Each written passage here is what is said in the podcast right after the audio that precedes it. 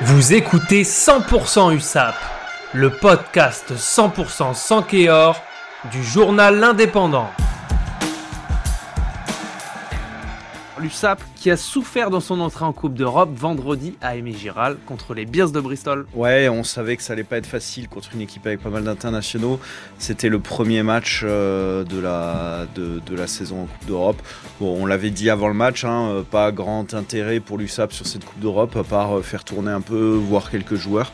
C'est exactement ce qui s'est passé. Une équipe renouvelée avec un tiers de joueurs qui avaient besoin d'enchaîner, un tiers de joueurs qui avaient besoin de temps de jeu et un tiers de jeunes.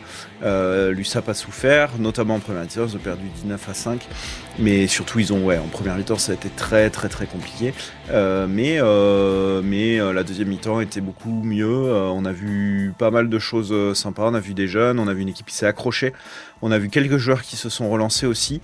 C'est bien, ça veut dire que tout le monde reste concerné. Et, et puis, on a vu quelques, quelques entrées qui font plaisir avec un Pozzolo Tulagi qui a, qui a amené, qui a pesé, avec un jeune Lenny Viola qui a joué son premier match aussi, qui a pas, qui a pas joué très longtemps, mais qui a, qui a pas été mauvais.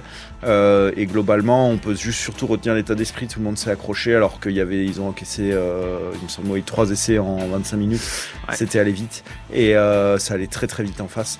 Et puis bah finalement ils se sont ils se sont remobilisés et, et même s'ils perdent à domicile, ça fait jamais plaisir, mais c'est pas assez loin d'être la catastrophe. Ouais.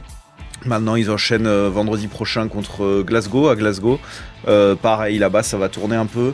Il risque d'y avoir des joueurs qui ont été euh, mis euh, au repos cette semaine qui vont re-rentrer un peu dans le, dans le 15. D'autres qui vont tourner. L'idée, c'est d'avoir tout le monde opérationnel pour le match à Montpellier le 23 décembre. Retrouvez cette émission et toutes nos productions sur Radio Indep et en podcast sur l'indépendant.fr, nos réseaux sociaux et votre plateforme de streaming favorite.